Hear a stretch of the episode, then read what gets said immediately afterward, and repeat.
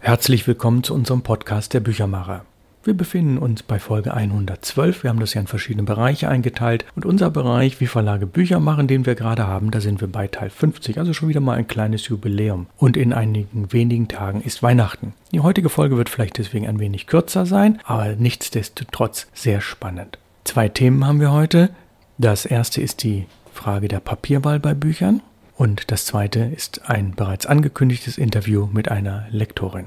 Ich sprach bereits zweimal im letzten halben, dreiviertel Jahr davon, wie entscheidend Papier für die Qualität des Lesens ist. Haben Sie schon mal darüber nachgedacht, welches Papier Sie als besonders angenehm beim Blättern oder Lesen empfinden?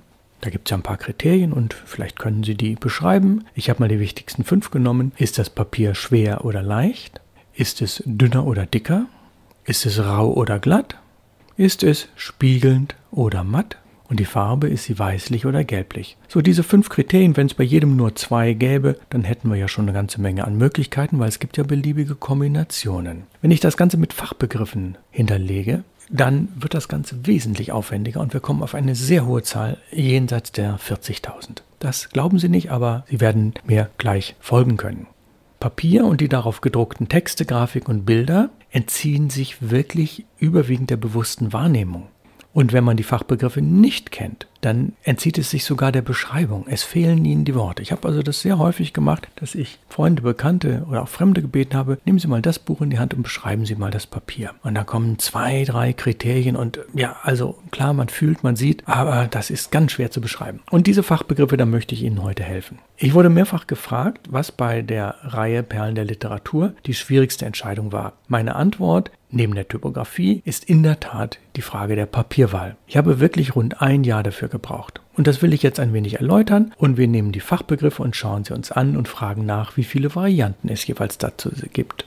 Das erste ist die Frage des Gewichts je Quadratmeter. Und Sie wissen, ein gewöhnliches Papier hat 80 Gramm je Quadratmeter und es gibt dann auch 90 und 100 Gramm und ab 170 Gramm spricht man von Karton. Das ist immer das Gewicht je Quadratmeter. Ein 80 Gramm Papier, DIN A4, wiegt exakt 5 Gramm. Das ist eine Zahl, die kann man sich gut merken. Und wenn das Papier doppelt so schwer wäre, also 160 Gramm je Quadratmeter, dann wiegt dieser Bogen nicht 5 Gramm, sondern 10 Gramm. Also das Gewicht je Quadratmeter. Und für Bücher kommen ungefähr sechs Varianten in Frage. Also von dem Dünndruckpapier mit 60 Gramm über 70, 80 Gramm. Sehr häufig werden 90 oder 100 Gramm je Quadratmeter genommen, bis hin zu 115, 120. Bei Büchern mit Bildern kann das bis zu 170 hochgehen. Aber nehmen wir mal nur sechs Varianten für ein gewöhnliches Buch. Zweite Frage, die Volumigkeit. Das heißt, ein Papier, ein und derselben Gewichtsklasse, meinetwegen 90 Gramm je Quadratmeter, kann dünner sein. Dann hat es eine Volumigkeit von vielleicht 0,7, 0,8. Es hat eine gewöhnliche Dicke, Volumen 1, und sehr häufig werden Papiere eingesetzt mit einem Volumen von 1,5, 1,75, 2 oder 2,5. So nehmen wir für die Volumigkeit mal nur vier Varianten. Dann die Frage der Oberfläche. Wie rau ist sie? Wie offen ist sie? Hat sie irgendwelche Einschlüsse und ähnliches mehr? Da gibt es sicherlich auch ein paar Varianten. Da nenne ich jetzt mal keine Zahl. Das hängt auch sehr von der Papierfabrik ab. Dann haben wir die Frage der Färbung. Und das können Sie sich vorstellen. Papier kann nahezu jede Farbe annehmen. Nun will ich jetzt nicht die bunten gelben, roten, grünen, blauen Papiere nehmen, sondern bleiben wir mal nur im Bereich der Lesepapiere. Und da haben wir eben eine etwas bläulichere Farbe. Wir haben das reine Weiß, was das Licht besonders reflektiert. Und dann haben wir die gelblichen Töne bis hin zu den chamoisfarbenen Tönen und ähnliches mehr. Und wenn Papier alt wird, dann dunkelt es nach und es wird bräunlich. Das wollen wir nicht berücksichtigen. Lassen Sie uns bei der leichten Färbung vielleicht mal nur zehn Farbtöne ansehen. Dann haben wir die Veredelung. Das heißt, wird das Papier nachträglich geglättet? Gibt es noch irgendwelche Füllstoffe? Oder wird es vielleicht sogar aufgeraut? Das sind Fachbegriffe, damit möchte ich Sie jetzt nicht quälen. Und das letzte, das ist das schwierigste Kriterium. Aber das ist das, was die Lesbarkeit doch ziemlich beeinflusst, die Opazität. Das ist der Fachbegriff für das Durchscheinen. Dafür gibt es Faktoren und wenn man sagt, es scheint von der Rückseite bei glatt aufliegendem Papier so und so viel durch, dann sagt man, die Opazität ist meinetwegen 0,8 und sie geht dann bis 1, 1,1, 1,2. Das sind Messwerte, die man im Labor sehr einfach messen kann, aber Sie als normaler Leser merken schon relativ leicht, Sie heben das ähm, Blatt ein bisschen an, blättern wollen, zur nächsten Seite blättern und die Rückseite scheint so stark durch, dass Sie das stört. Oder wenn auf der Rückseite ein Bild gedruckt ist oder eine fette Überschrift, dann merken Sie das sofort. Das heißt, für Sie als Leser ist es sehr schön, wenn man eine Opazität hat, die möglichst hoch ist. Das heißt, das Durchscheinen so gering wie möglich. So, also die vielen Fachbegriffe. Wir haben uns auf sechs konzentriert. Das Gewicht, die Volumigkeit, die Oberfläche, die Färbung, die Veredelung und die Opazität. So, und würden wir jetzt nur bei jedem Mal sagen, es gibt sechs Varianten. Nur sechs bei jedem. Dann haben wir in der Summe 6 mal 6 mal 6 mal 6 mal 6 mal 6 46.656. Also ich habe davon gesprochen, ungefähr 40.000 Varianten und mehr. Jetzt guckt man sich den Papiermarkt an, was kann eine Druckerei bestellen, was kann ein Verlag bestellen und da sind, wenn es ganz hoch kommt, vielleicht rund 1000 Varianten, aber wir haben ja ungefähr 20 große Papierhersteller europaweit und die unterscheiden sich dann auch. Wenn man den Verlagsalltag anschaut, dann hat man sicherlich selten weniger als 100 Varianten, weil man sagt, okay, damit haben wir Erfahrung, damit haben wir gute Erfahrung, das haben wir noch nie ausprobiert und mehr. Aber was wir noch gar nicht beachtet haben, ist das noch nicht genannte Kriterium von Preis und Lieferbarkeit. Oder man kann sich jedes Papier herstellen lassen, wirklich jede Sorte. Dann ist die Frage der Herstellungszeit. Man muss eine bestimmte Menge abnehmen, zwei oder drei Tonnen. Das sind entsprechende Anzahl in Paletten. Wenn man Bücher produziert, erreicht man das sehr schnell. Und dann ist die Frage, haben wir da acht Wochen Lieferzeit oder zwölf Wochen Lieferzeit oder mehr? Und immer eine Frage des Preises. Ja, wer die Qual hat, hat die Wahl. Was zählen sind Erfahrung, Kontakte, natürlich mit offenem Blick immer durch die Welt laufen. Man braucht ein sehr gutes Archiv, ein gutes Gedächtnis und die Kommunikation mit den Kollegen und mit den Betrieben ist etwas ganz, ganz Wichtiges. Ah, ich habe da mal dies und jenes Papier gesehen und hast du eine Idee, wo ich das kriegen könnte? Und dann zählt man diese sechs Fachbegriffe auf, das hat die und die Qualität da und da und da. Und dann hat man sehr schnell oft einen ganz guten Tipp und eine Druckerei versteht diese Fachbegriffe selbstverständlich. Und der Papiergroßhändler wiederum arbeitet mit verschiedenen Herstellern zusammen. Der hat dann die Möglichkeit, den Spuren zu folgen. Und dann braucht er manchmal ein, zwei Wochen für die Recherche. Und dann sagt er, ja, Herr Plenz, wir können das und das Papier in der und der Menge zu dem und dem Preis beschaffen, mit genau diesen, jenen folgenden Eigenschaften. Und dann habe ich aus rund 40.000 theoretischen Möglichkeiten vielleicht genau die eine, die ich brauche. Und sie ist dann auch bezahlbar. Und das ist im Verlag immer ein wichtiges Kriterium. Kommunikation. Gespräche wieder aufnehmen, Kommunikation pflegen, Veränderungen beobachten. Das ist das A und O im Verlag. Und deswegen haben wir heute in unserem virtuellen Podcast-Studio wieder eine Besucherin. Sie ist studierte Sinologin und Slawistin, Susanne Brudermüller, Lexikografin und Lektorin, seit einiger Zeit in einem Museum in der Nähe von München tätig. Wir haben mit ihr schon mal gesprochen und meine Fragen an Sie. Susanne, wir kennen uns schon viele Jahre, wir duzen uns. Dein erster Eindruck bei der Buchreihe Perlen der Literatur, der war ja durchaus positiv, aber ein wenig reserviert. Zum Nachhören ist das im Podcast Nummer 91, also vor etwa fünf Monaten. Mittlerweile sind alle Bände erschienen und du hast sie jetzt ja auch alle. Was hat sich an diesem ersten Eindruck geändert? Weitere Bände sind kürzlich eingetroffen und ich wurde gleich so hineingezogen, dass ich alle Bände in die Hand nahm, darin geblättert habe und währenddessen einfach aufgeschrieben habe, was mir auffiel und gefiel.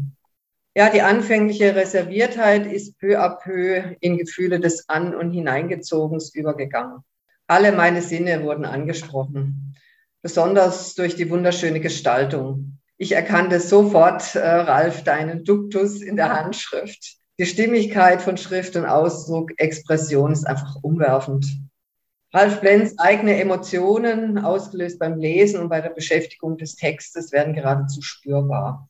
Die Reihe der Perlen der Literatur ist Ralf Plenz eigene Aneignung der literarischen Texte. Sie zeigt sich in der Gestaltung, in der Auswahl der Texte, im Einbinden von Übersetzern und Literaturwissenschaftlerinnen. Besonders gefallen mir die Banderolen. Sie sind sozusagen Inhaltsangaben in Kurzform, so eine Art äh, Appetizer Immer wenn ich das Buch aufschlage, finde ich vorne im Buch mehr zum Buch selbst, hinten mehr zur Autorin, zum Autor. Die Rückseite des Buchs verrät jeweils das Besondere des Buchs. Zum Beispiel, vier Frauen erleben in einer italienischen Villa sonnige Tage jenseits des Alltags. Das hat mich natürlich ganz besonders angesprochen. Zum einen Italien, dann vier Frauen, die sich da treffen. Ich finde mich da geradezu wieder in dieser Situation. Ralf Blenz schlägt aber auch die Brücke zur Bedeutung des Buchs aus der Sicht anderer. Er schreibt nämlich zu dem Buch, Vanity Fair empfahl vor kurzem das 100 Jahre alte Buch. Das heißt, er bettet seine Einschätzung des Buchs in einen größeren Zusammenhang ein. Es ist also nicht nur sein individueller Geschmack. Und das auch macht es so besonders. Kurz vielleicht noch zur Reserviertheit. Das erste Buch, das ich bekommen habe, hat mich vermutlich wegen der Nord- und See-Thematik nicht so angezogen. Ich hatte es ja, glaube ich, im letzten Podcast gesagt, dass ich Süddeutsche bin und mit dem Norden ein bisschen mich schwer tue. Ich dachte zunächst, vielleicht beschränkt sich die Reihe auf diese Thematik. Ja, danke Susanne. Du hast dich in einige Bände intensiver eingelesen. Welche sind es und was fiel dir auf? Eine blassblaue Frauenschrift habe ich in einem Zug durchgelesen. Erst wirkte der Titel auf mich eher altmodisch. Neugierig wurde ich dagegen durch die Stichwörter Schuld und Sühne, klar für mich als Slawistin Dostoevsky, durch Eitler Parvenu hatte ich ein Bild vor den Augen. Natürlich wollte ich wissen, was das für ein Typ ist und habe gleich eben in einem Zug gelesen. Ein wunderbares Buch. Bei Walter Benjamin war es ein bisschen anders. Das Denkbuch 28, das ich von dir, Ralf, auch noch bekommen habe, kam vor der Einbahnstraße, also dem eigentlichen Text von Walter Benjamin. Was für eine geniale Idee, dieses Denkbuch. Also keine normale Reihe. Ich finde ja Reihen ehrlich gesagt sonst eher ein bisschen langweilig. Sie sprechen mich nicht so wirklich an, so wenig wie auch ähm, Anthologien. Ich will ja frei sein in der Auswahl meiner Lektüre. Aber Denkbuch, wenn das nichts für mich ist, ich denke ja für mein Leben gern. Ich habe jeden der 35 Ausschnitte gelesen und finde alle in der Tat denkwürdig. Folgerichtig also Benjamins Einbahnstraße angefangen. Charlotte Ückers Vorwort hat mich auf die Einbahnstraße direkt ins Buch geführt. Auf knappstem Raum wird Benjamin als Person, als Intellektueller greifbar. Die knappe Form seines Buches, also die einzelnen Abschnitte, sprechen mich ja grundsätzlich sehr an. Aber nach wenigen Seiten habe ich das Buch zur Seite gelegt. Die Texte, Gedanken sind mir zu hermetisch. Zu viele Zimmer, zu viele Wohnungen und Kinder. Unverständliches, also eher Enttäuschung. Die von Ralph Penz ausgewählten Textstellen sind die besten. Das ist die Essenz. Dann habe ich mich mit der Schatzinsel beschäftigt. Die Schatzinsel habe ich nie gelesen. Dachte immer, das sei ein Buch für Jungs. Und das, obwohl ich auf einen vergrabenen Piratenschatz ja anspringe. Also das wird das nächste Buch sein, das ich lesen werde. Was ich bei allen Büchern gemacht habe, äh, ich habe die Vorwörter gelesen. Die haben mich besonders interessiert. Was ist besonders an dem jeweiligen Buch? Was findet der oder die Schreiberin, Schreiber des Vorworts interessant an dem Buch? Warum lohnt es sich, dieses Buch zumindest anzufangen oder durchzulesen? Das wollte ich von denjenigen auch erfahren, die die Vorwörter geschrieben haben. Ja, dann habe ich aus aktuellem Anlass die Weihnachtsuhr gelesen. Die Weihnachtsgedichte sind ja scheinbar einfach, aber in ihrer vermeintlichen Einfachheit sind sie tiefgründig und voller Lebensweisheit, sodass sie berühren, obwohl ich persönlich ja mit Weihnachten immer wenig anfangen kann. Beeindruckend ist in dem Fall auch, was dahinter steht, nämlich die Geschichte der Autorin, die wir am Anfang des Buches erfahren. Viele Freunde und Bekannte warten anscheinend jedes Jahr sehnsüchtig auf die Gedichte der Autorin.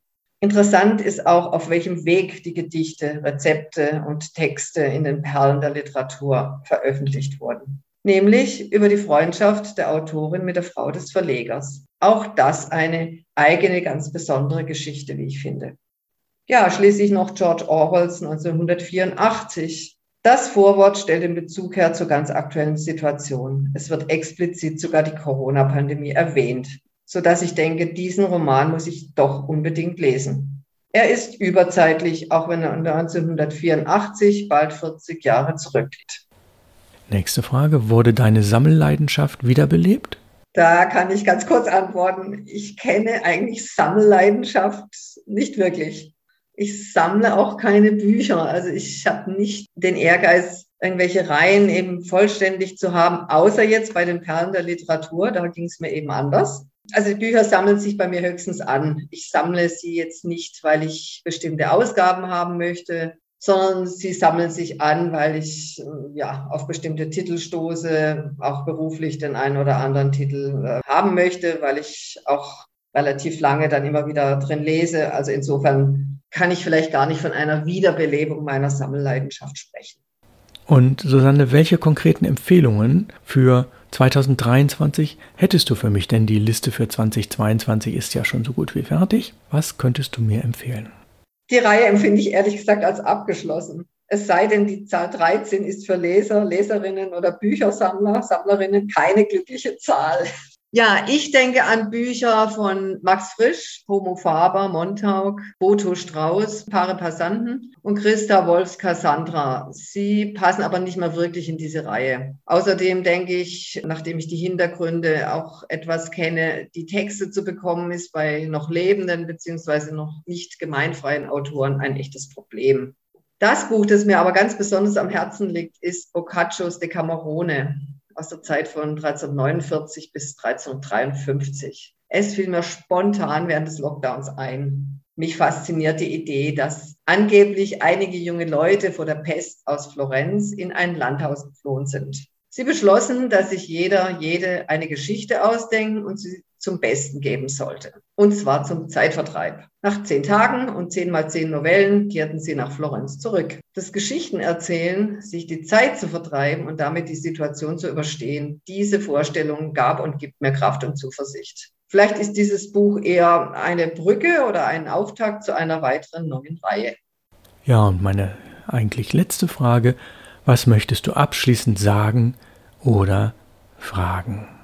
Ja, zu sagen gibt's, dass ich dein Denkbuch 28 eine, wie gesagt, geniale Idee finde und ein ganz besonderer Punkt oder ein besonderes Geschenk äh, innerhalb dieser Reihe ist. Und zwar zum einen wegen der, finde ich, passenden Abschnitte, Ausschnitte, die du aus Benjamins Werk äh, hier versammelt hast. Und zum anderen der Anlass, selber zu schreiben. Also ich schreibe seit vielen Jahren in verschiedene bunte Bücher und habe jetzt die Zeit auch von Corona und äh, meiner ja, Quarantäne hier benutzt, um weiterzuschreiben. Das heißt, ich fülle Buch um Buch mit Gedanken, mit eigenen Gedanken, Gedanken, die mir bei der Lektüre von Büchern kommen. Also insofern ist das Denkbuch für mich nochmal ja, eine andere Art, ein anderer Anlass, weiterzuschreiben. Ja, was ich noch ergänzen möchte, ist, nach wie vielen Bänden ich die Reihe wohl als abgeschlossen betrachten werde oder beenden werde. Ja, fertig wird ein solches Unterfangen natürlich nie, aber ich halte 50 bis 80 Bände für die nächsten Jahre für realistisch.